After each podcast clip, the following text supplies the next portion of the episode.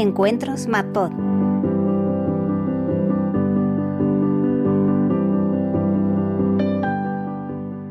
Buenos días, buenas tardes o buenas noches, ¿qué tal? ¿Cómo estáis? Bienvenidos a este espacio, este espacio de podcast en rigurosísimo indirecto o directo. Son ahora mismo las 7 y 2 minutos, casi 3 ya. Eh, es raro para un podcaster, para gente que le gusta hablar de podcast, eh, ir en directo, tener cuadrada la hora. Lo estábamos hablando hace un momentito con la gente que tenemos aquí, que vais a poder escuchar y de la que vais a poder aprender y saber cómo ha sido este año. Este año en el que empiezan a celebrarse ya, pues valga la redundancia, esos aniversarios por el inicio de todo por el inicio de una pandemia que nos ha cambiado la vida. Hace prácticamente 365 días que empezaban, bueno, pues esos confinamientos, esas medidas restrictivas que nos obligaban a, cambiar la forma y los hábitos en que veníamos haciendo las cosas. Y queremos saber qué ha pasado con el podcast, con el podcasting en todo este tiempo. Y para saberlo, para conocerlo, para eh, entender cómo ha cambiado, si es que lo ha hecho la industria, el sector del podcasting en este tiempo, tenemos a cuatro personas que saben y mucho en distintos sectores, de distintas visiones, distintas formas de trabajar dentro de, del podcast y que van a ser quienes le van a poner eh, bueno, pues la luz a, todo este, a toda esta pandemia del podcasting que han venido a llamar la gente de la Asociación Madrileña de Podcast para analizar esto este, este último año. Estamos en Impact Hub, en Madrid, un sitio chulísimo que yo no conocía y que me gusta mucho, la verdad, he de decir. Eh, como se lo he dicho a la gente de aquí, no, no, es peloteo, así que no es por quedar bien. Es un sitio muy bonito. Sin más, os presento ya a la gente que va a, a hablar y que va a analizar cómo ha sido este último año en el sector del podcast. El primero es cofundador de Yes We Cast, aparte de otras muchísimas cosas, y es Fran Izuzquiza. ¿Qué tal, Fran? ¿Cómo estás? Buenos días, buenas tardes o buenas noches. Encantado de tenerte por aquí. Me gustaría que hicierais eh, un primer titular, si, si pudierais, eh, a medida que os vaya presentando, sobre cómo analizaríais, cómo definiríais este, este año, cómo ha sido este año para, para vosotros. Ha sido una locura, ha sido una locura en todos los, los, términos, para todos personal, desde luego, pero también profesionalmente. Esto ha cambiado muchísimo, ha dado la vuelta por completo y ha, yo creo que ha acelerado lo que ya estaba por venir, tanto el teletrabajo como el grabar a distancia, como el comunicarnos entre todos a través de la pantalla. Lo ha metido en una coctelera y lo ha lo ha multiplicado a toda velocidad. Nos hemos tenido que acostumbrar en un año a lo que seguramente hubiera venido en dos, tres, cinco. Pero bueno, aquí estamos y, dispuestos a abrazar lo que venga por delante. Y vamos a analizar entonces si, ese cambio, esa velocidad de crucero que dices que ha cogido el, podcasting, ha sido para bien. Este es el primer punto de vista, el, el, de, el del productor de podcast, por así decirlo, eh, en sentido independiente, cada vez menos, pero, pero cada vez va siendo más grande. Eh, eh, otro de los invitados que va a poner el toque eh, más pedagógico, por así decirlo, es José María Legarburu, Chema, que es eh, profesor universita universitario de radio y podcast en el CEU. ¿Qué tal, Chema? ¿Cómo estás? Muy buenas, un saludo. Tu titular de este, de este año de, de podcasting, de esta pandemia del podcasting. Bueno, pues un año, como decía Fran, complicado, en que hemos aprendido mucho, hemos tenido que acelerar mucho también nosotros para poder impartir nuestras clases durante el confinamiento desde casa, lógicamente, y ahora también con mucha tecnología. Y también un año para nosotros muy especial en la Universidad CEU San Pablo, porque ha sido el año en que hemos incorporado por fin la asignatura de radio y podcast como una asignatura obligatoria dentro de nuestro plan de estudios, que nos ha hecho esforzarnos mucho en, en los contenidos, por un lado, pero también en la práctica, en llevar a cabo proyectos concretos. Vamos a entrar en eso porque me parece bastante guay. Yo salí hace relativamente poco de la facultad, 2013, y entonces pasaron por encima de Internet. Quiero decirte que este hito de que ya en el CEU se hable de podcast, para mí, bajo mi punto de vista, es una noticia eh, maravillosa. Más puntos de vista, el de la plataforma de podcasting. Tenemos a Idoya Cantoya, que es Head of Content de Podimo. ¿Qué tal, Idoya? ¿Cómo estás? Hola, ¿qué tal? Tu titular de este año de podcasting, de esta pandemia de podcasting, Idoya. Yo diría que este ha sido el año de, cambio de paradigmas. Se decía que no se podía trabajar en casa y si poder, que no se puede estudiar a distancia, homeschooling. Es un año de cambiar prácticamente todo y aceptar que se puede y se puede seguir funcionando. Tanto es así que aquí estamos tres y hay dos que están eh, fuera. Que, que, y, y, probablemente ninguno de los cinco nos hemos planteado el, anda, no vamos a estar todos delante, va a haber gente que no... Es curioso, y es lo que dice Idoya también, ese cambio de paradigma, esa manera diferente de hacer las cosas que nos ha atropellado y que se ha demostrado que sí que se puede hacer. Quien también ha demostrado que se puede hacer y que va para arriba como, como la espuma es el cuarto punto de vista, que es el del podcaster más puro y duro, podríamos decir, de los, de los cuatro. Eh, que es eh, el descampado. Sergio Mena, ¿qué tal? ¿Cómo estás? ¿Qué tal? ¿Cómo estás, Tocayo? ¿Cómo te encuentras? Yo estoy encantado de no verte la cara, se lo estaba diciendo a, a Fran, porque tengo tan interiorizada y me gusta tanto tu voz que le habría quitado algo de magia el, el verte. Espero conocerte algún día, pero bueno, de momento mantengo, mantengo el encanto. Llevaré máscara cuando, cuando te conozca, no te preocupes. Vale. ¿Tu, tu Lo del titular? Lo que comentabas. Sí. Sí, lo del titular, no te preocupes, no te preocupes. Eh, yo sobre todo destacaría que este año ha avivado los sentimientos en la gente y sobre todo he encontrado una necesidad más clara y más evidente de que la gente necesita reír. ¿Vale? Intensidad y risa sería mi resumen. Eh, en ese sentido de necesitar reír, Sergio, y lanzo la siguiente pregunta que quiero que me contestéis todos a nivel usuario, eh, ¿tú has necesitado escuchar más, menos podcasts, eh, los, mismos, en la misma cantidad, sobre todo en los meses más duros de, de- la pandemia, sobre todo en los meses de confinamiento, ¿no? hasta, hasta ese mes de junio más o menos que empezara la desescalada? ¿Has escuchado más, menos, igual? Yo en mi caso por un estilo. ¿El resto? Ir interrumpiéndose, ¿eh? no voy a ir dando paso a uno a uno, a partir de ahora os vais interrumpiendo, que es, que es lo, yo creo que lo, que lo chulo. A ver quién se atreve. Pues venga, eh, yo es verdad que al, principio se te descolocan los horarios, ¿no? las rutinas, y quizá al principio escuchaba menos porque no sabía muy bien, pues yo sobre todo escucho cuando voy a andar, cuando voy a correr, cuando voy al gimnasio, y, y eso lo perdí, lo perdimos todos. Al principio quizá un poco menos, luego con el tiempo sí que es verdad que creo que se ha recuperado y los datos de hecho lo, lo muestran. Sí, a me ha ocurrido un poco lo mismo, ¿no? Aparte que he tirado mucho de, de radio en directo por los primeros momentos del confinamiento y todo lo que estaba ocurriendo, pero me estaba acostumbrado a oírlo en los desplazamientos. Y sin embargo he descubierto la- el escucharlo en casa y el placer de oírlo tranquilamente, eh, bueno, pues haciendo tareas domésticas que nunca me había planteado, siempre lo hacía yendo y viniendo, sobre todo a la universidad. Yo diría que también lo mismo en cantidad, pero con diferencia diría que lo escucho en familia.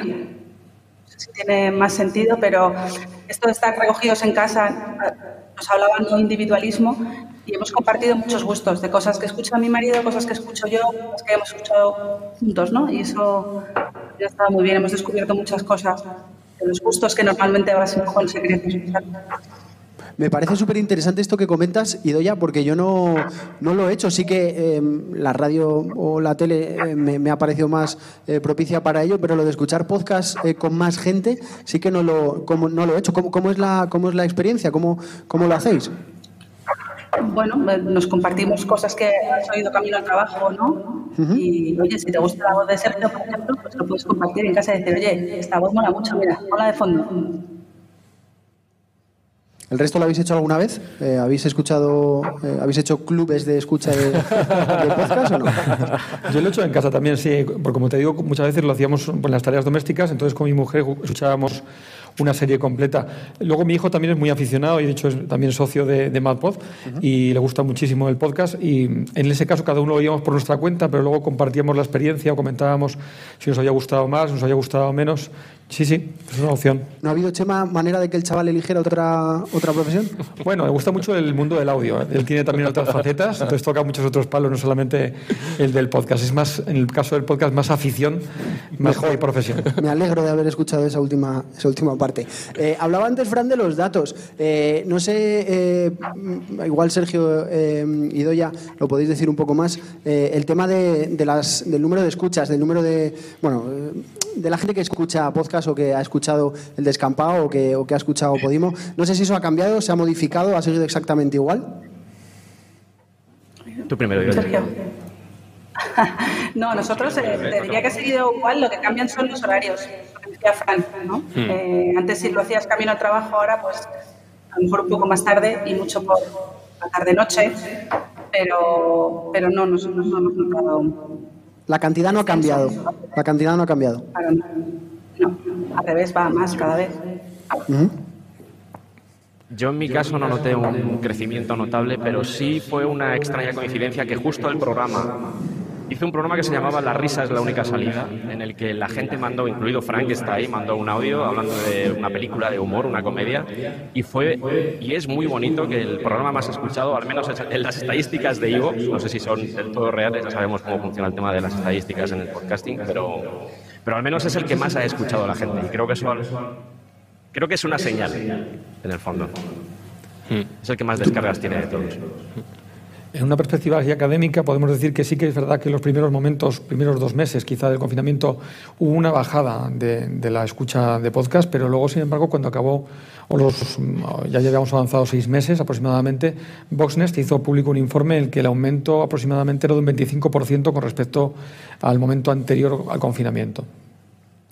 Claro, creo que hay una dinámica ahí. Tengo que decir una cosa, se me hace muy raro que estemos cada uno mirando nuestra cara, porque Uf, yo- estamos yo lo estoy al lado, ¿vale? O sea, que vamos- podemos mirarnos, yo creo, ¿no? Porque me, me está costando Vale, mogollón. venga. Eh, cre- creo que, que- que hay algo que es innegable y es que el, el sector del podcasting y el consumo de podcast, y eso lo habrá notado Idoya con Podimo, lo habrá notado Sergio con su, con su podcast, eh, sobre todo en España o en el mundo hispano, todavía es un sector muy incipiente. No estamos al nivel de los mercados en inglés, sobre todo el norteamericano. ¿no? Entonces, es inevitable que suba. En ese sentido, la pandemia yo creo que ha sido un salto en el camino, un, resalto en la carretera, por poner un ejemplo. Hemos pegado un bote, nos hemos descolocado, pero ya estamos de nuevo en ello. Entonces, ah, es que es que esta pregunta sobre las audiencias de la pandemia se ha hecho mucho durante el último año. Creo que es inevitable que siga subiendo. ¿no? Si empezase a bajar ahora tan pronto, tendríamos un problema muy, muy grande.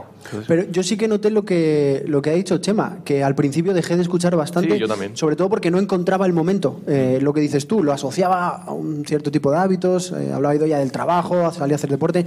No encontraba el momento. Entonces por eso lo preguntaba, ¿no? Hmm. Eh, porque yo entiendo que a lo mejor en ese primer momento pues nos dedicamos a hacer otro tipo de cosas que mm, perjudicó en ese sentido. Pero bueno. ¿Notáis también la subida hacia arriba en el resto de año, como decía eh, Chema? El resto, Sergio, Idoya, ¿eso lo habéis notado también? Sergio. Vale, yo si quieres, si quieres vamos turnándonos y cuando estemos entre los dos. No, el- Aunque nos han dicho que nos podemos interrumpir, ¿eh? El- al, al cambiar a Podium, digamos que la visibilidad de los datos ha variado y no he podido notar ese crecimiento porque me ha cogido justo a la mitad de la pandemia. Lo que sí he notado, y sé que no estoy contestando a tu pregunta, y es posible que incluso esté adelantándome a algo que vayas a decir tú, Sergio, pero sí he notado sobre todo que la gente me preguntaba por podcasts. Que eso no sucedía tanto. Me preguntaba, oye, la situación ahora es complicada, necesito escuchar algún podcast que me alegre, más allá del tuyo, ¿vale? Solías decir eso. Y eso es lo que he notado más, que ese consumo que antes no estaba tan definido, ahora la gente te pedía, salía de ellos. Había un interés. Había una necesidad de encontrar cosas nuevas y de ocupar también el tiempo, ¿no? Eso es, exactamente. Y nosotros, por nuestra parte, ha sido el año de- del aterrizaje en España, o sea que solo, solo hemos visto crecimiento. Tampoco es de referencia. Nosotros lanzamos en junio, la versión premium en septiembre, desde estamos creciendo constantemente. Nosotros hablamos de que estamos, en general, todos los que estamos aquí estamos viendo industria, contenido y audiencia un poco al mismo tiempo. Estamos todos trabajando por crear más audiencia todo este esfuerzo que hacemos entre todos pues, se, se nota en que está creciendo la escuchas. En ese sentido de empezar en medio de la, de la pandemia, de empezar cosas en medio de la pandemia, yo creo que los tres, eh, Fran, Idoya y Sergio, habéis sufrido o habéis vivido eso. Eh, ¿Cuánto miedo pasaste, Fran, eh, al principio? Cuando nos encerraron y de repente dijiste, maldita sea. Hombre, para nosotros, sobre todo, el caso más, más eh, difícil en ese sentido fue la escóbula. Eh, Tú lo conoces bien, que en la escóbula somos 114 en cada episodio, ¿no? Entonces ya no podíamos meternos en el estudio, grabábamos en la SER y tenemos que empezar a hacerlo de una semana para otra, eh, grabando desde nuestras casas, pues como estamos haciendo ahora, sin ir más lejos, ¿no?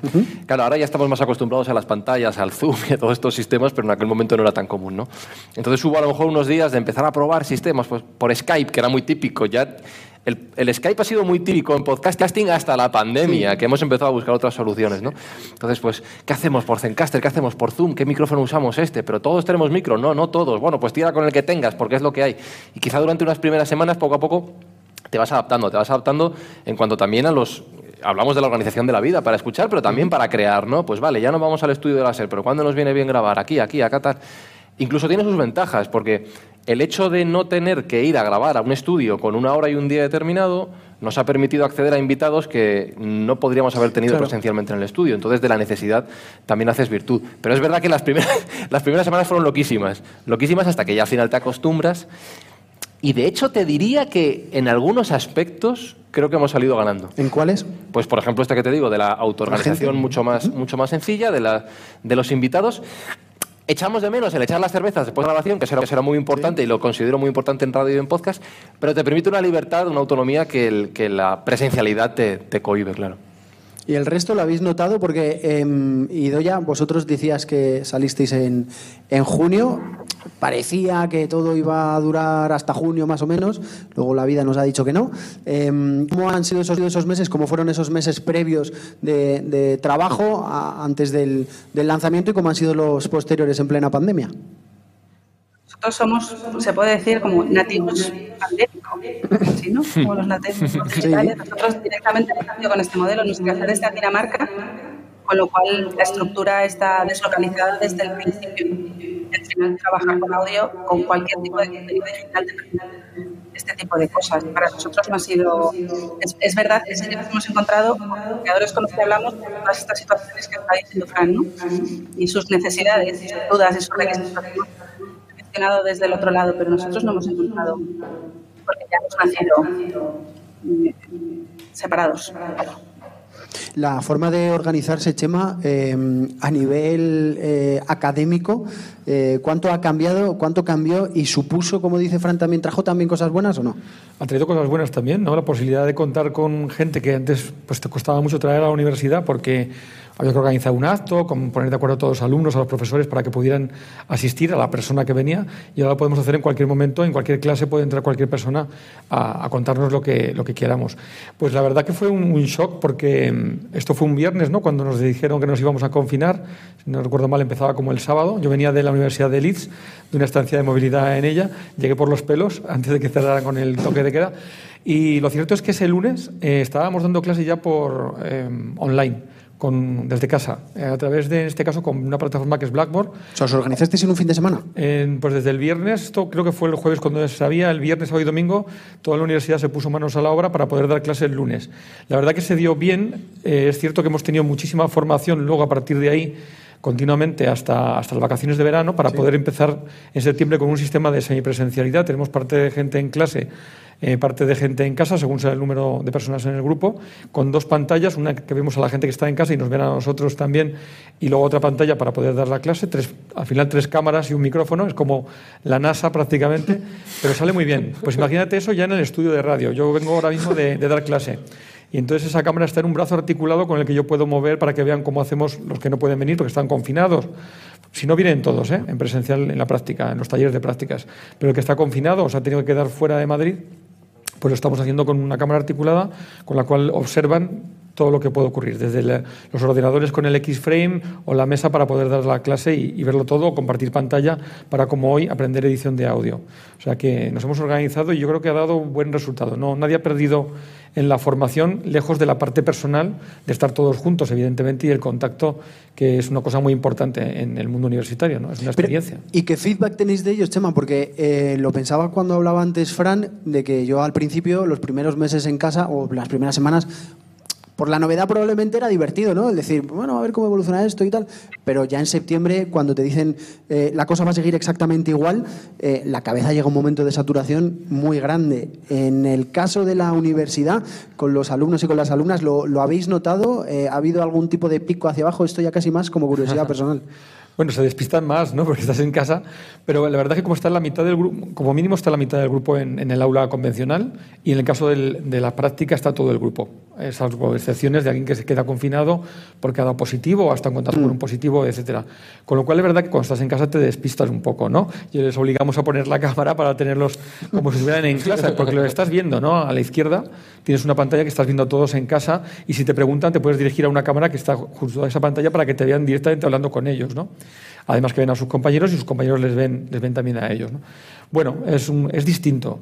Te diré que el rendimiento en cuanto a, la- a la- a los trabajos de clase y demás ha sido bueno. Ha sido bueno. Eh, no se ha notado un peor nivel de, de resultados o calificaciones. Al revés, yo creo que incluso apunta un poquito para arriba. Oye, Sergio, ¿a ti cuánto te cambió la vida a la, a la hora de organizar el, el podcast? Eh, tanto la producción como luego entiendo que cuando grabas y demás eh, te lo montas tú, tú por tu cuenta igual que antes, pero en cuanto a la producción y la organización, como decía Fran, eh, ¿cambió algo, varió algo o no? Que ahora son más largos. Sí, también. Siempre han sido largos, siempre lo han sido. No, nuestro caso es, es totalmente distinto al de la escóbula. En, en- Ten en cuenta que nuestros colaboradores están regados por toda España. Entonces, eh, no hemos notado gran cambio porque nosotros ya éramos usuarios de Skype y seguimos siéndolo. Así que no hemos notado grandes cambios en producción ni nada. Eh, yo, por lo menos, no he notado nada. Vamos, eh, al ser un caso, es que, claro, el, caso de la escóbula es, es, muy claro porque ellos se juntan entre ellos y graban entre ellos. Ya te digo, en mi caso no. No he notado nada especialmente, no puedo aportar nada, lo siento. El caso de la escuela es, es muy especial y muy único porque eh, no todos los no, entran en todos los lugares. o sea, este escenario se, le, se, les quedaría pequeño, probablemente. Em, hablábamos esta semana en Twitter, hablabais mucho, y lo anunciaba Podimo y Doya, el tema del acuerdo con otras 30 productoras. Al margen de eso, se ha, eh, muchos de los comentarios, yo creo que Fran lo ponía también, el tema de se empieza a formar una industria en el, en el podcast y demás. Em, ¿Realmente lo creéis? Eh, ¿Que se están dando pasos en ese sentido? Sí, claro. Eh, pues lo que os decía antes, estamos, es verdad que hay unos antecedentes, hay haciendo cosas en el mundo del podcasting, pero estamos trabajando por no empezar a formarlas, sino empezar a construir sobre un cimiento y empezar a tener procesos, empezar a tener modelos, empezar a tener determinadas cosas que otras industrias culturales tienen súper asumidas desde hace mucho tiempo, ¿no? Como por ejemplo, ponme algún ejemplo que, pueda entenderlo en ese sentido, lo que va a cambiar, lo que va a suponer. Lo que va a suponer eh, a nivel presentación de proyectos, a nivel presupuestos, a nivel eh, empresas, que sobre todo a nivel presupuestos creo que es un paso bastante importante que hay que dar eh, a nivel definición de las funciones de, los, de cada una de las partes que forman esta industria, eh, de la necesidad de tener determinados perfiles que, por ejemplo, en, el mundo editorial eh, haya que tener editores. Y todo, todo, es, todo el proceso que hace, todo el trabajo que hace gente como Fran, por ejemplo, que es hiper necesario, tener gente que sabe, del, te puede ayudar a mejorar el producto, todo eso se va a ir afianzando y se va a ir aumentando, evidentemente, habrá más players.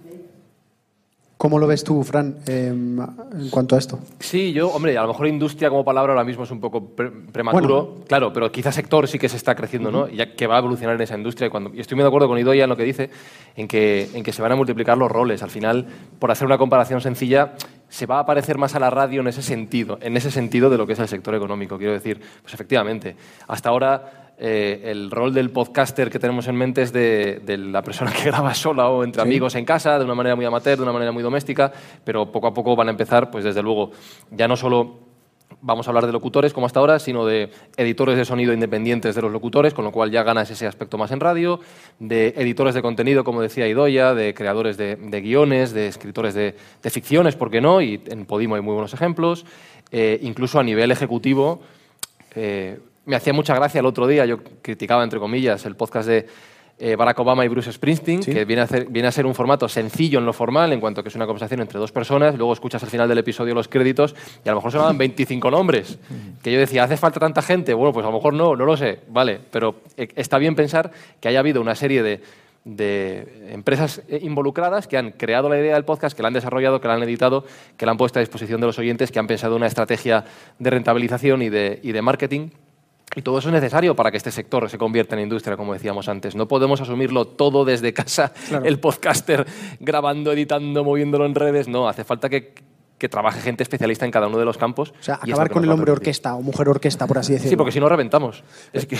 Te veo a sentir, Chema, con la cabeza. es que, bueno, sabiendo que hay sitio para todos en el mundo del podcast, es verdad que el cambio que estamos experimentando ahora y que estamos viviendo viene a raíz de que empieza a profesionalizarse de verdad, ¿no? Entonces, hemos hablado siempre del fenómeno de serial, etcétera, etcétera, durante los últimos cuatro o cinco años. El cambio yo creo que se produce por la profesionalización precisamente, ¿no? Y toda la lo que llamamos ahora la podcast wars, ¿no?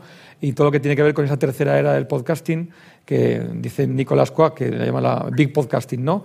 De los grandes negocios, las grandes eh, inversiones que está haciendo Spotify, la entrada de Audible, Podimo y otros muchos operadores, eh, las compras que ha hecho SiriusXM o iHear Media, todo esto tiene que ver con la profesionalización y por un sector que tiene que funcionar. Si no, esas inversiones verdaderamente serían un poco desastrosas. Yo creo que la gente cuida su dinero en general y no se lanza al mercado en picado sin, sin ningún sentido, ¿no?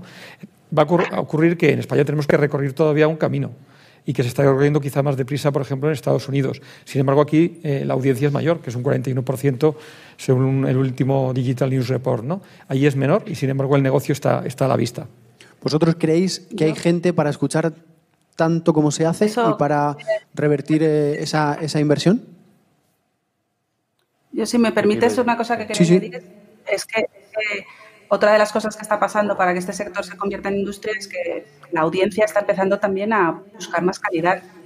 Eh, eh, todas las plataformas de streaming que han precedido a modelos como Podimo eh, han puesto en la cabeza del usuario la posibilidad de pagar por contenido de forma rápida, de forma con calidad, tenerlo más disponible. ¿no? Antes la gente era capaz de ver una película que compraban en, en el metro y que había grabado alguien con un móvil en una pantalla de cine que era un horror. Pero cuando descubres la calidad ya no quieres volver hacia atrás. Y ese proceso de formación de la, de la ¿sabes? De la audiencia también es importante. No sé si me oís ahora. Sí, mucho mejor. Eh, ¿Cómo, cómo en, en, esto que estás diciendo, Idoya, cómo encaja el asunto pandemia eh, la distancia, el corte, la mala comunicación, el audio que no es limpio, eh, en ese sentido de, aumento de, calidad, que probablemente sí que ha llegado, eh, ¿cómo encaja toda esta necesidad tecnológica? Bueno, yo creo que la tecnología es bastante asequible ahora mismo, ¿no? Estamos hablando siempre un poco de la democratización de la tecnología, por lo menos lo más sencillo para empezar a grabar, y la gente ha tenido también más tiempo. Todos hemos tenido, y la gente que quería contar historias y que quería dedicarle tiempo a esto, de repente ha encontrado que tenía tiempo para empezar. Se han multiplicado, como decía Fran, hay muchísima gente haciendo podcast en sus casas, no todos son buenos, no todos son interesantes, pero hay, hay pequeñas joyas que se pueden, se pueden pulir. ¿Estás de acuerdo, Sergio, en este sentido? Eh, porque pienso, por ejemplo, en, eh, en una entrevista, eh, pienso en una de, Fidalgo, hace cosa de tres meses, a una mujer que había estado en una secta. Si no la habéis escuchado, os la recomiendo. Es realmente interesante. Sí que es verdad que Alex lo comentaba al principio, que hay problemas en la grabación, que hay problemas, que hay cortes, que eh, se hace a veces inaudible por algún momento. Eh, ¿Esto es salvable? ¿Es evitable o hay que convivir con ello? Yo creo que se tiene que hacer todo lo posible para evitarlo, pero en algunos momentos tiene que primar el contenido sobre la forma. Eh, y esto te lo dice alguien que es bastante perfeccionista, tú eres consciente porque eres oyente del programa y sabes que le doy bastante amor a todo el tema del sonido. Pero creo que cuando, en el caso de Fidalgo, si estás teniendo una buena entrevista, el contenido es bueno, hay un buen ambiente, que haya un pop, una pérdida de sonido o haya cualquier otra cosa, yo creo que pasa a segundo plano. Lo que importa es el mensaje que está intentando trasladar el podcast que estás creando. Para mí, prima eso, más allá de, de todos los problemas que puedan surgir. ¿Contra o todo lo contrario, Fran? No, yo, yo a favor. Yo creo que cuando entras en un por poner un ejemplo, en un podcast, pues como cuando entras en un bar, sabes que son diferentes y que vas a encontrar propuestas distintas en cada uno de ellos y a lo mejor en uno la comida es mejor que en otro, pero el ambiente te lo compensa, ¿no? Como dice Sergio. Eh, y creo que, que, de hecho todo lo que ha ocurrido en los últimos meses, pues Sergio es un ejemplo, que ha encontrado casa en Podium para seguir haciendo de manera profesional lo que ya estaba haciendo bien en casa, o, en el caso de Podimo con Idoya, pues Juniper Lamorte es otro buen ejemplo, ¿no? De alguien que lo estaba haciendo por su cuenta muy bien y que ahora tiene el respaldo de, de esta plataforma tecnológica. Creo que que con todo esto al final vamos sumando para que estos er-, errores, vamos a llamarlo así, o esos problemas que puede surgir con la comunicación a distancia con la pandemia, se solventen. Si tengo mejores medios, tengo más posibilidades, eh, podré conseguir que mi sonido sea mejor y que por tanto la calidad del podcast sea mejor, que el oyente lo perciba mejor y que al final todos salgamos ganando. Eso tiene otra parte que antes lo, lo dejabais ver un poco, que es que también aumenta la competencia. Sí, claro. Que si tú te quieres dedicar a esto en 2021 es más difícil poder vivir de ello, que ya era complicado, que en 2018. Difícil por la parte de competencia, más fácil porque hay más estructuras y, para tanto, elevar el nivel. Y tanto porque justo en estos meses se ha duplicado la producción en español. Eh, ha sido el idioma que verdaderamente ha eclosionado y es el 96% más de podcast durante estos meses en español, eh, con lo cual es una producción brutal, un momento brutal. ¿Y lo notas eso en clase, Chema? Eh, ¿La gente tiene más ganas, se preocupa más, pregunta más? Fíjate, en la universidad la verdad que llevábamos ya como al menos una década haciendo, sobre todo en los trabajos fin de grado, podcast, ¿no? Hacían muchos alumnos podcast. Ya había interés, se conocía en la asignatura. De hecho, dedicábamos algún tiempo a hablar del podcast. Ahora ya es una asignatura en sí misma, con lo cual radio y podcast no es que tienen que repartirse el tiempo, ¿no? No es como antes que era simplemente una, una porción.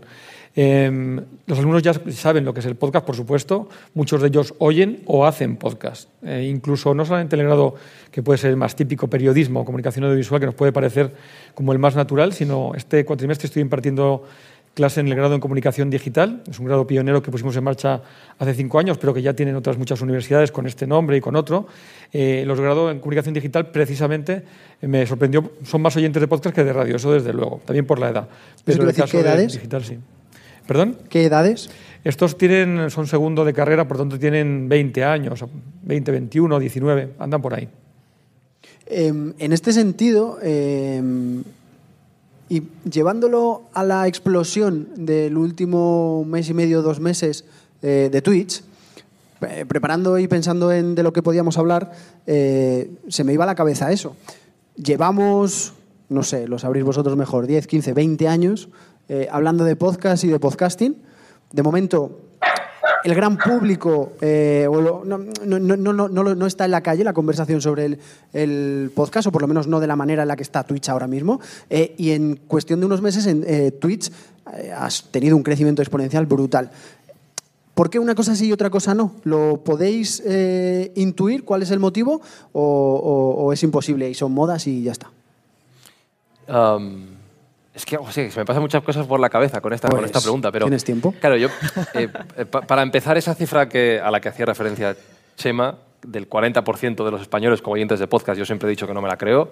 Eh, que es más o menos. Que, estará muy, que, es, menos. Menos. Para mí. O de usuarios de Internet, ¿no? Sí, de usuarios de Internet. No, pero decir, sales a la calle y hablo de Madrid, o hablo de Barcelona, hablo de grandes ciudades, preguntas a 10 personas, a 100, y no creo que te salgan 40 que escuchen podcast. Eso para empezar. Si te vas a un pueblo, desde luego muchísimas menos. Yo creo que es demasiado optimista. Pero bueno, dicho esto, es que venimos de una tradición en Internet de los últimos, esos mismos 10, 15, 20 años en los que tú has referido respecto al audio, ¿Mm? en los que la pantalla ha dominado. Eh, tanto las webs en un primer momento como las imágenes como el vídeo. Ahora hablamos de Twitch, que es lo que está de moda, pon la plataforma que quieras, pero ¿cuánto tiempo llevamos hablando de YouTube?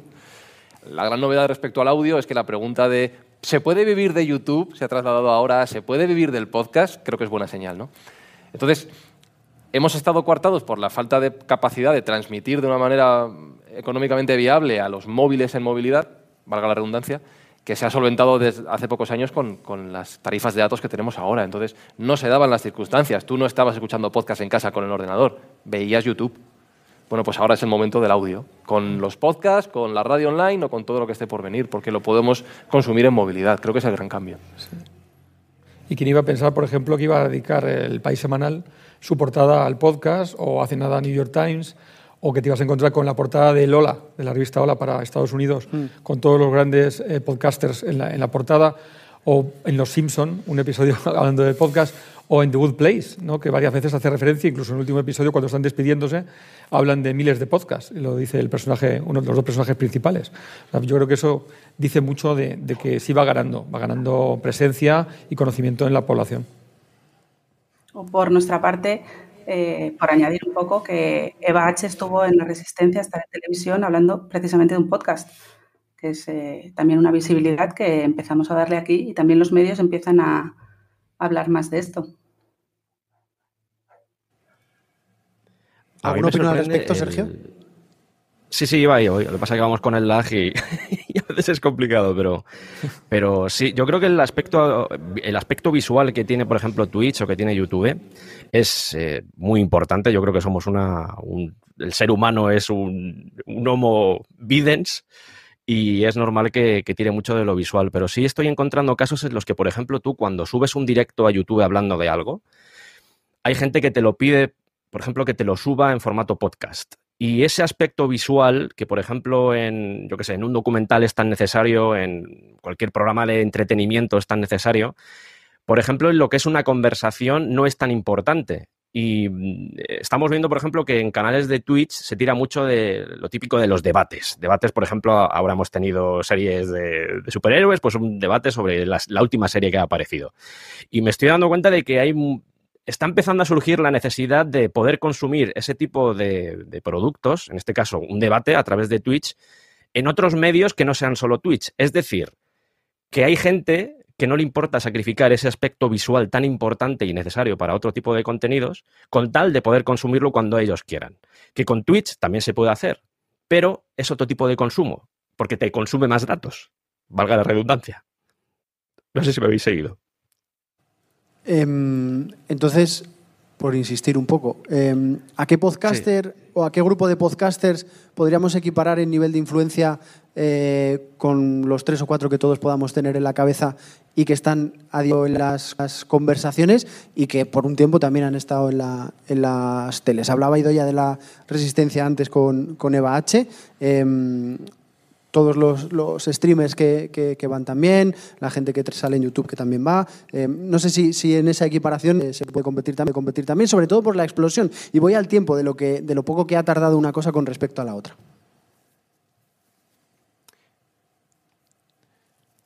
No sé, estoy pensando. que- mira, eh, me viene a la cabeza el, el- el ejemplo de Joe Rogan en Estados Unidos, ¿no? Que ha sabido moverse. Es que me, me interesaba mucho lo que decía Sergio. Él ha sabido entre los dos mundos. mundos. aprovechar la virtud del vídeo para triunfar en audio o aprovechar el audio para comentarlo con el vídeo. De hecho, ahora Spotify le ha fichado y ha tenido que empezar a poner vídeos en la plataforma para que los oyentes que han pasado a, a escucharle allí tuvieran también ese, ese recurso, ¿no? Y estaba pensando, claro, lo que dice Sergio de que muchos Twitch, que son debates, son debates, han sido demandados en formato audio, es porque al final el, el usuario, no voy a decir oyente ni, ni espectador, te está diciendo lo que prima. A mí, por menos en podcast, porque la imagen no me importa tanto, ¿no? Claro, yo un, un episodio del descampado, por ejemplo, pues yo no sé, Sergio, qué presupuesto necesitarías para hacerlo en vídeo. Sería una locura. Es imposible. Claro. Eh, ya no hablo de presupuesto, hablo de equipo, hablo de... Al final Sergio está jugando, por ejemplo, mucho con la, la imaginación. Me- Me está llevando a un lugar, a un momento, solo con el sonido. Eh, eso es mucho más realizable en, en formato podcast. Entonces, no sé si en cuanto a referencias, mira, yo me estoy acordando también de cuando Pablo Romero estuvo con Buenafuente, eh, ya no sé si era leitmotiv en aquel momento, hablando de las tres muertes de mi padre, creo que eso es súper positivo. Eh, Eva H. con, con Podimo la Resistencia. Esos pequeños pasos adelante van a hacer que la gente poco a poco conozca más el, el formato. Me viene a la cabeza Molo Cebrián, que se está convirtiendo en un mastodonte del podcast porque está en todos los países de habla hispana con Entiende tu mente. Creo que poco a poco va habiendo ejemplos de nombres que van, que van despuntando en ese sentido y que se van haciendo relativamente conocidos. Nunca como Ibai Llanos, pero creo que está bastante bien. ¿no? Y Cristina Mitre también, por Claro. supuesto, ¿no? Yo creo que también es un fenómeno bastante importante, no solamente en España, sino en lengua española en todos lados. Y hecho desde un país que no, no es España, ¿no? Porque ya está fuera de nuestro país. Em, en tema económico, este último año, ¿cómo, cómo ha sido? Eh, no cuánto habéis facturado, no, no me interesa, eh, pero ¿cómo lo, ¿cómo lo habéis vivido? ¿Cómo lo habéis llevado? ¿Cómo ha sido la, la evolución? Eh, no si vivís de ello, no, me- tampoco me interesa, sino eh, hablando de futuro y del año, ¿cómo ha sido la evolución y el cambio? Pues esta pregunta es para Idoya, ¿no? Para quien quiera contestarlo. Para mí no. Evidentemente, vuelvo a, vuelvo a decir, nosotros eh, como, empresa que está creciendo y creando este sector que es la industria, que es industria en, otros países de Europa, nosotros acabamos de cerrar una ronda de, inversión de 11 millones de euros. No sé si visteis la noticia en febrero. Eh, no podemos estar más, contentos y más satisfechos. Creemos que estamos haciendo una, labor muy importante en hacer crecer catálogo eh, exclusivo, catálogo premium y ya te digo, con, unas perspectivas súper positivas. No te puedo decir otra cosa. Y para, sobre todo para repartir, ¿no? que es un poco nuestro, nuestra filosofía, es crear un ecosistema en el que todos ganemos y que repartamos los ingresos por las suscripciones contra, con los creadores. Vamos a ver dónde nos lleva todo esto. Bueno, es un año en el que hay que- que rea- reacompasar todo, ¿no? Porque PricewaterhouseCoopers, por ejemplo, había, con la IAB había dicho que este año 2021 iba a ser un año que se iban a sobrepasar los 1.100 millones de dólares en el mundo del podcast en Estados Unidos.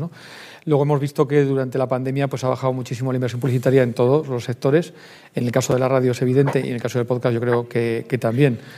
Bueno, vamos a ver, pero sobrepasar los mil millones de dólares, si se consigue este año o se consigue en el, en el año que viene, pues sería un muy, muy, buen, muy buen dato. Luego están las cifras luego en cada país ¿no? y en cada mercado es diferente. Pero bueno, queda mucho por alcanzar. ¿no? Eh, Todavía hoy, eh, también PricewaterhouseCoopers, en un informe muy reciente, decía que en el año 23 la radio en todo el mundo, que son unos 3.000 millones de oyentes, facturaría 44.000 millones de, dólares aproximadamente. Bueno, eh, al final es una porción más pequeña, bastante más pequeña, pero se va creciendo. Yo creo que es importante eh, estar atentos a los números y ver cómo va evolucionando el sector. Mm, nosotros sí que lo estamos notando. Eh, ya hablo de Yes no tanto de... La escóbula también podría decirlo, la verdad, porque poco a poco va habiendo más, más campañas más empresas interesadas. Antes también en que hiciéramos salidas, lógicamente, esto es otro de los efectos de la pandemia, ¿no? que ya no podemos hacer programas en exteriores con público, pero sí que va habiendo más patrocinios y más iniciativas. Y en el caso de, de Yes eh, es verdad que somos dos personas, no somos una gran multinacional, estamos al límite de nuestras posibilidades actualmente de trabajo, o sea, no podemos más. Eh, vamos asumiendo lo que vamos pudiendo.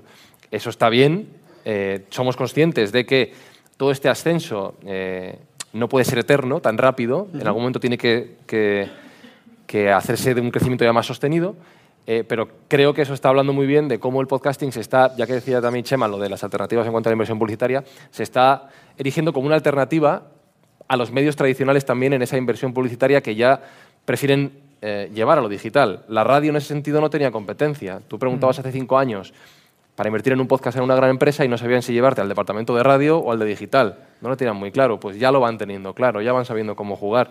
Y es un coste, yo creo que mucho más eficiente, por lo menos para lo que es el gasto, no sé para el retorno, el tiempo lo dirá, que lo que es la radio en sí. Entonces, lo que es un problema para el medio analógico se está convirtiendo en una virtud para, para el podcasting en este caso, o sea que sí se está notando. Sobre todo el branded content. Eh, de hecho, eh, Podium Studios es una muestra clarísima de que es la gran fuente de financiación ahora mismo de, de todo ese proyecto que es Podium Podcast. Porque has abierto, Chema, no sé si, quizás sin saberlo, un melón que me interesa bastante, que es el tema de la publicidad y de lanzar los contenidos y que la gente lo siga consumiendo eh, de manera gratuita. Em, yo me, llevé una alegría bastante eh, importante cuando conocí el modelo de Podimo, de, Podimo eh, de la suscripción, de decirle a la gente, esto cuesta mucho dinero hacerlo, esto cuesta mucho tiempo producirlo y si quieres que cada vez sea mejor el contenido que escuches, hay que pagar por ello. Yo soy de los que piensan que la publicidad está invirtiendo sus últimos billetes. Eh, es como la señal que manda la estrella en el espacio, que nosotros la recibimos no sé cuánto tiempo después, pues eso es lo mismo. Y los medios no terminan de, darse cuenta y ahora entraremos en, eso. Una versión totalmente subjetiva. Pero me gustaría saber si pensáis realmente que, eh, en este caso, el podcast puede seguir viviendo, va a ser capaz de vivir solo y únicamente a base de publicidad. Yo creo que va a ser compatible. Yo creo que van a ocurrir las dos cosas. O sea, antes has hecho una pregunta muy interesante y es, no, sé si has dicho si hay uh, suficientes orejas para todos los podcasts o si tenemos suficiente tiempo para todos los podcasts, ya te digo que no. Pero claro, eh, a medida que, como ha dicho Chema, solo en 2020, se ha multiplicado por dos la producción en España, o en español, ¿era? En español. En español. y ya no hay publicidad suficiente para todos, evidentemente, porque no hay audiencia suficiente para justificarlo no se puede pensar que todo el sector pueda vivir de publicidad. Tampoco creo que todo el sector pueda vivir de un modelo de suscripción de pago. Yo creo que van a convivir las dos, las dos vías con el tiempo. Eh, habrá casos de éxito en cuanto a la financiación por publicidad, casos de éxito en cuanto a la financiación a través de Podimo, de Audible o de cualquier otra plataforma de pago. Habrá casos de éxitos, como serán náufragos, de suscripción por, por, Patreon en un tiempo. bueno, yo creo que todo va a ser compatible, seguramente. Es mi opinión. Sí. y, ojo, la parte que nunca se cuenta habrá un buen porcentaje de proyectos que no prosperen. Claro, también va a pasar en todos eso, los Eso es la vida, eso el que intenta emprender y no funciona, no funciona. Te voy a pedir un favor, Frank, cuando haga una pregunta interesante, remárcalo en el momento en el que la haga. ¿vale? Eh, el resto, ¿qué opinión tenéis sobre, sobre esto que comentábamos? Yo opino que es una pregunta muy interesante. Sidoya, gracias. Gracias, Idoya.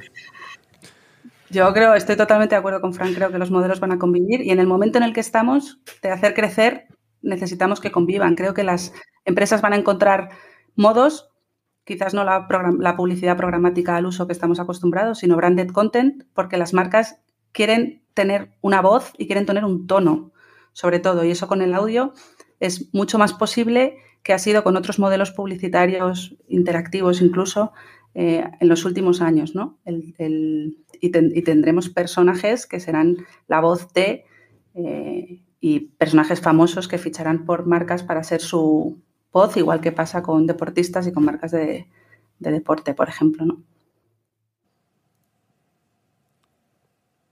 Sergio, ¿sigues ahí?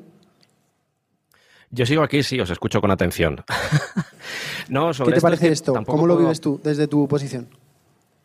Eh, tampoco puedo aportar una visión tan clara como la que puede tener, por ejemplo, Idoia, pero sí, eh, a nivel social, al menos sí he visto una evolución entre lo que era antes una especie de buffet libre en el que la gente podía consumir lo que quisiera gratis, cosas que costaban dinero producirlas.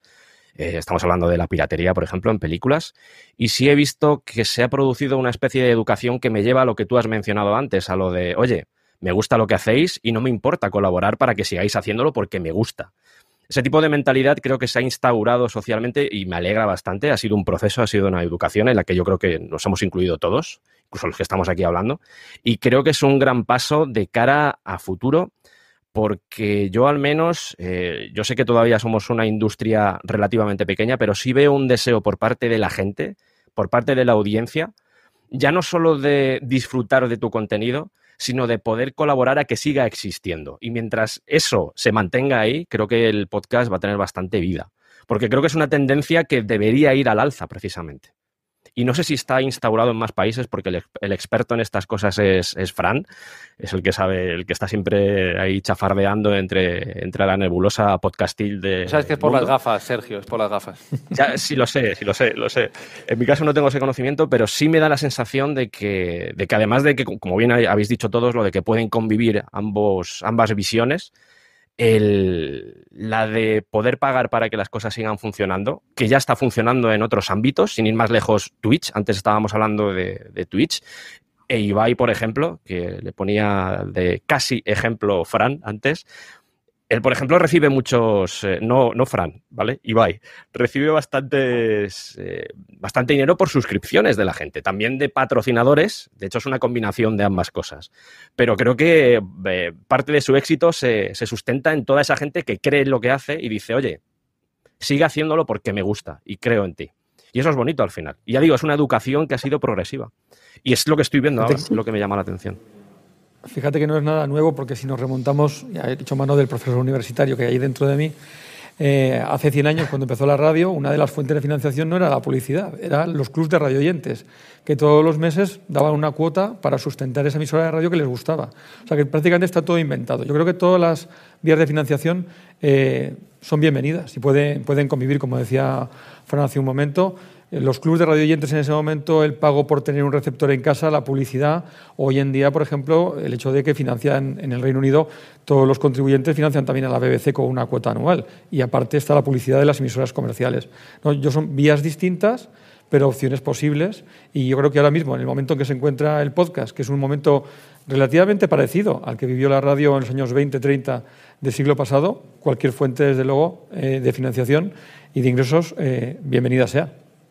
Lo de la radio televisión pública aquí podríamos echar otra, otra hora, así que no pienso abrir ese melón, Chema. Por no, lo abramos, no lo abramos, eh, al menos todavía. Lo que sí te voy a pedir, Fran, es que recojas el guante de Sergio de, de, de lo que comentaba, ¿no? De, de esta comparación en, en el extranjero. Eh, sí, mira, estaba pensando, por ejemplo, ponía a Chema el caso de la BBC, una de las grandes productoras de podcast, aunque no deja de ser una emisora de radio o una cadena de emisoras de radio, es la NPR.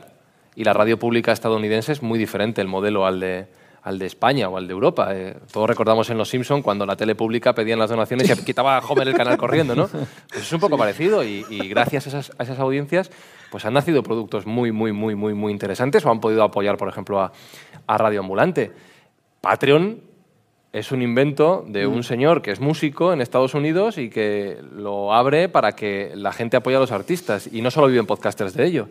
O sea que sí, sí, en, otras partes del mundo esto es bastante habitual. De hecho, es que yo creo que, en, ya que estamos en España, seguramente hay gente ahora escuchándonos de otros países latinoamericanos, pero el, el, el caso más raro era España. Eh, que una vez llega Internet y nos acostumbramos a que todo es gratis, eh, nos hemos olvidado de esto, pero antes pagábamos por los periódicos. Sí. Hasta pagábamos por comprar un disco o ir al cine, llámame loco, que ya parece algo antediluviano. Era normal y nos hemos olvidado de ello. Pues ¿por qué no pagar por la radio? Que eso desde luego en España nunca ha pasado, ¿no?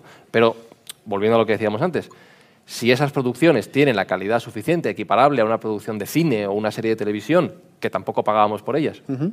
y merece la pena el dar unos euros por ello, ¿por qué no? Creo que la gente poco a poco lo está entendiendo. Sí, yo creo que al final es una, una espiral.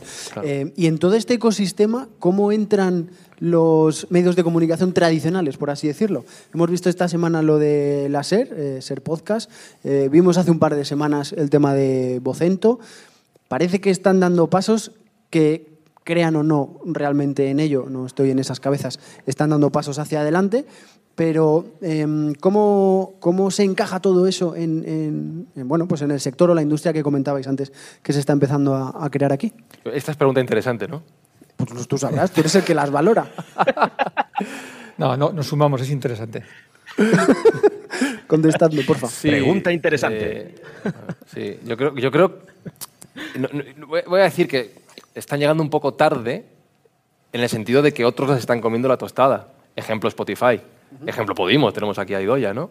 Que son empresas que ya vienen nativas del mundo digital, las que están entendiendo que tienen que dar ese paso y ellas, estas empresas de, comunicación tradicionales analógicas, se han empeñado en mantener un statu quo que es inevitable que antes o después, tardará décadas a lo mejor, va a cambiar con la llegada de Internet y se han querido resistir al cambio. Ahora es cuando se están poniendo a ello. ¿Lo van a hacer bien, lo van a hacer mal? El tiempo lo dirá, pero Spotify, por ejemplo, ya ha comido mucho terreno a, estas empresas. Eh, creo que van a tener que empezar a remontar o sobre todo que van a tener que redefinir su rol.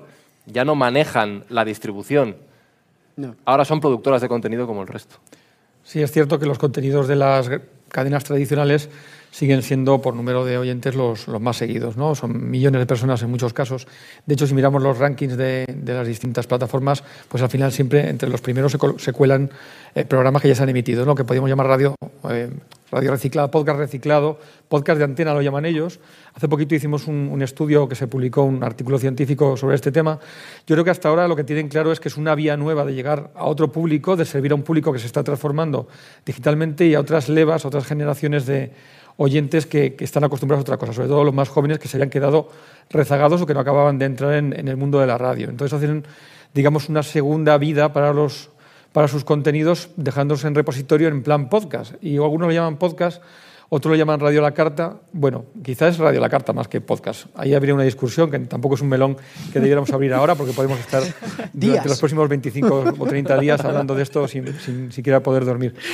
Pero, pero sí es cierto que se han dado cuenta, ¿eh? se han dado cuenta porque en las recientes entrevistas que hemos tenido con los directivos de estas cadenas, tanto de programación como de la parte digital, te, confirman que lo están atendiendo, aunque es verdad que no hay un gran retorno de la inversión para ellos desde esa parte. Saben que tienen que estar ahí, que va a llegar el momento en que va a ser una parte importante de su negocio, pero también son muy cautelosos porque no quieren gastar más dinero del que deben en algo que todavía no les repercute mucho en su cuenta de resultados. Sí, yo, si puedo añadir, yo diría que, que tienen mucho espacio porque los medios son creadores de contenido con, más experiencia casi que, que, muchos creadores que, están, con los que estamos trabajando. ¿no? Son los creadores naturales de contenido por excelencia. Solamente tienen que encontrar cuál es el modelo para realmente rentabilizar eso, pero, pero todo lo que aportan es, es enorme, es, es increíble. ¿Creéis que son necesarios? Claro, sí, sí, sí, sí, seguro. Seguro lo dice Idoya, me parece muy interesante lo que acaba de decir. Son los grandes creadores de contenido, son los que más experiencia tienen. ¿Tú, ¿Cuál es el podcast número uno en, en España? Nadie sabe nada de la cadena SER. Es un programa de radio eh, hecho por dos personas que llevan décadas y décadas creando contenido. ¿no? Claro, pero es que esas cabezas, bajo mi punto de vista, también subjetivo totalmente, eh, no lo puedo comparar con a lo mejor la gente a la que entiendo se refería antes Chema. De, es otro mundo. Claro, sí, una mm. cosa son los creadores y otra son los directivos. Claro, claro es, es, otro mundo. Bueno, pero tienen el respaldo de los directivos, ¿eh? porque ellos en la cadena SER siempre han tenido claro que esos productos van programados a una hora mala por decirlo de alguna forma, una hora valle, y han aplicado esa técnica de programación que se llama programación inversa, ¿no? de, bueno, no me importa a qué hora lo emito, porque sé que mi audiencia está luego en las descargas, en mi web, en plataformas, en YouTube, y ahí es donde tienen su público y tienen su, audiencia, y les ha ido muy bien, eh, porque también el Broncano también está situado siempre mm. en los primeros puestos, ¿no? Mm. O bueno, hablando de este grupo, Ser Historia, o en el caso de Onda Cero, la, la Rosa de los Vientos. Es decir, que tienen sus productos que tienen salida fuera de la antena. De hecho, estoy pensando que nadie sabe nada Y hablando de la pandemia, ya que tenemos el título aquí, fue un caso muy curioso y muy representativo de lo que estamos hablando, porque durante las primeras semanas de confinamiento, ¿os acordáis que Pedro Sánchez salía a dar discursos Sí, siempre sí, los sábados sí, por la mañana, siempre a las 12 de la mañana y siempre cortaban, nadie sabe nada, y lo tuvieron que mover de horario, no sé si a las 12 o a la 1, lo tuvieron que mover de horario para evitar eso. Pero seguía funcionando en podcast. Es más, estabas empujando a los oyentes de la SER, A que se fueran ahí. eso es. Totalmente. Sí, sí. Bueno, y luego están los periódicos, ¿no? que también han descubierto, sobre todo New York Times, que es una herramienta para atraer públicos también para ellos. Y no solamente para eso, porque este año, con la división de audio de, New York Times, eh, han tenido unos ingresos atípicos que no se los esperaban y verdaderamente les ha entrado, creo recordar que eran 58 millones de dólares, no solamente por The Daily de, Michael Bárbaro, ¿no? sino por otros productos que tienen. Y al final han, han, acabado contratando a, los de Serial, eh, This American Life. Eh, vamos a tener que ir despidiendo, eh, entonces me gustaría saber si eh, tenéis algo que decir, algo que se os haya quedado en el tintero. Me da la sensación que os vais a quedar callados los cuatro, pero si os ha quedado algo por, por decir, por añadir, sobre todo algún tipo de, análisis o de conclusión final al respecto de, de- de lo que ha sido esta, este último año y esta pandemia del podcasting. Vas a tener que decir quién Sabía habla. yo. Sí. Venga, pues voy despidiéndoos uno a uno. Fran Izuzquiza, Yes Wecast, eh, tu resumen final de este, de este año de pandemia del podcasting. Yo creo que nos ha cambiado a todos la vida, eh, desde luego en lo personal a todos y en lo profesional también al noventa y tantos por ciento de, de la gente. Y que con la perspectiva que da tener un año por medio nos ha enseñado mucho y con eso nos tenemos que quedar. Hemos aprendido nuevas formas de producir, hemos aprendido nuevas formas de escuchar, hemos aprendido nuevas formas de pensar y hemos aprendido nuevas formas de organizarnos. Bueno, pues ahora que tenemos esos nuevos esquemas, aprovechemos lo nuevo, lo mejor de lo nuevo y lo mejor de lo antiguo. Seguramente en unos meses o años, meses, por favor, eh, volvamos a nuestra vida más o menos normal. Meses. Meses o semanas. Eh, pues vamos a quedarnos con lo mejor de cada una de las dos vidas que hemos tenido en este último año para mejorar lo que ya teníamos. Y creo que de ahí van a surgir, como se está viendo ya, eh, nuevas ideas que ahora están cristalizando desde el inicio de la pandemia, han tenido un año para desarrollarse. Pongo, por ejemplo, toda la ola de las redes sociales de audio. Y van a venir cosas muy bonitas, pues disfrutémoslas. Ya lo hemos pasado mal durante todo este año, pues vamos a pasarlo bien ahora. Ojalá no hubieras hecho el mejor podcast que he escuchado nunca. Ostras, Que lo gracias. sepas. Pues gracias. Ojalá no lo hubieras hecho. Eh, José María, eh, Chema, tu conclusión, tu análisis final. Bueno, pues mm, teniendo en cuenta el esfuerzo que está suponiendo cambiar la forma de dar las clases, eh, la filosofía de hacerlo, de actualizar sobre todo esta asignatura, tanto por radio, pero sobre todo por podcast, todos los contenidos ya no de cada año, sino de cada cuatrimestre, y lo digo porque cada semana voy actualizando prácticamente todos los temas, yo creo que nos encanta, al menos desde la universidad, poder estar en la primera línea ¿no? y poder contribuir a la formación de nuevas generaciones de gente que van a descubrir el mundo de la radio, el mundo del podcast eh, y que van a ser capaces, van a estar capacitados profesionalmente para, para hacerlo con un nivel de calidad importante, no solamente de una forma amateur con mucha vocación y mucha pasión, sino sabiendo cómo hacerlo. Mejor me hubiera habido a mí en la facultad con profesores como tú. Eh, Ido ya tu, tu análisis final, tu, resumen de esta charla de una horita que llevamos. Pues yo la verdad es que me encanta tener este tipo de charlas con diferentes perfiles de la, de la industria y que estemos todos tan de acuerdo en que tenemos que hacer piña para, para que esto eh, cada vez sea más grande y cada vez tengamos más posibilidades todos. Y para mí, más que nada, sería que este es el año de descubrir, de encontrar las herramientas para descubrir buen contenido y de afianzar los modelos de monetización para los creadores. Me gusta tu última reflexión. Sergio, la tuya. Es que se me ha hecho corto, eh, siguiendo un poco la broma con la duración de mis programas, ¿vale? Eso es lo primero que tengo que decir. Y lo segundo, ya por, por dar un cierre a esto, yo creo que al menos el podcast durante la pandemia ha demostrado que es un agente vital eh, dentro de lo que es la vida de la gente. Es decir, de ese acompañante que igual estaba contigo mientras corrías o mientras paseabas o mientras estabas fregando, creo que se ha establecido una comunión entre audiencia y los creadores de contenido, los creadores de podcast, que antes seguramente también estaba ahí, pero que se ha vuelto más sincera. Al menos es la sensación que me da. Yo sé que lo estoy llevando todo al tema más humano, pero es, eh, digamos que es, mi, es más mi perfil. Yo sé que estoy aquí porque me dedico más al, al tema del podcasting de entretenimiento y por eso lo estoy llevando ahí. Pero creo que es vital esa comunión y esa relación que hemos establecido con la audiencia porque por primera vez en mucho tiempo, yo al menos, y me gustaría cerrar con esto, Eh, y por supuesto, en el caso de Frank, con el podcast que, hizo, pues le habrá pasado cosas similares. Pero he visto una reacción y una sinceridad en toda la gente que te escucha que sale del corazón. Y no estoy diciendo que antes no fuera honesta esa gente, pero sí he visto que estábamos empezando a tocar algo que antes seguramente no podíamos acceder de, una forma más, más natural, por decirlo así. Yo por intentar sacar algo bueno de la pandemia, porque el resto ha sido todo una mierda, ¿vale? Y horas y horas y horas y horas. Eh, gracias a todos, gracias a los cuatro. Hemos hecho historia en una hora de charla. No se ha dicho este ha sido, el próximo va a ser el año del podcasting. Así que estamos eh, realmente contentos de lo que hemos conseguido. Gracias por los, eh, a los que habéis estado al otro lado, lo hayáis escuchado o hayáis visto ahora o lo hagáis cuando os dé la gana. Así que nada, muchas gracias a todos. Gracias a Impact Hub, gracias a la Asociación Madrileña de Podcasting. Nos vemos seguro en otra. Buenos días, buenas tardes o buenas noches a todos.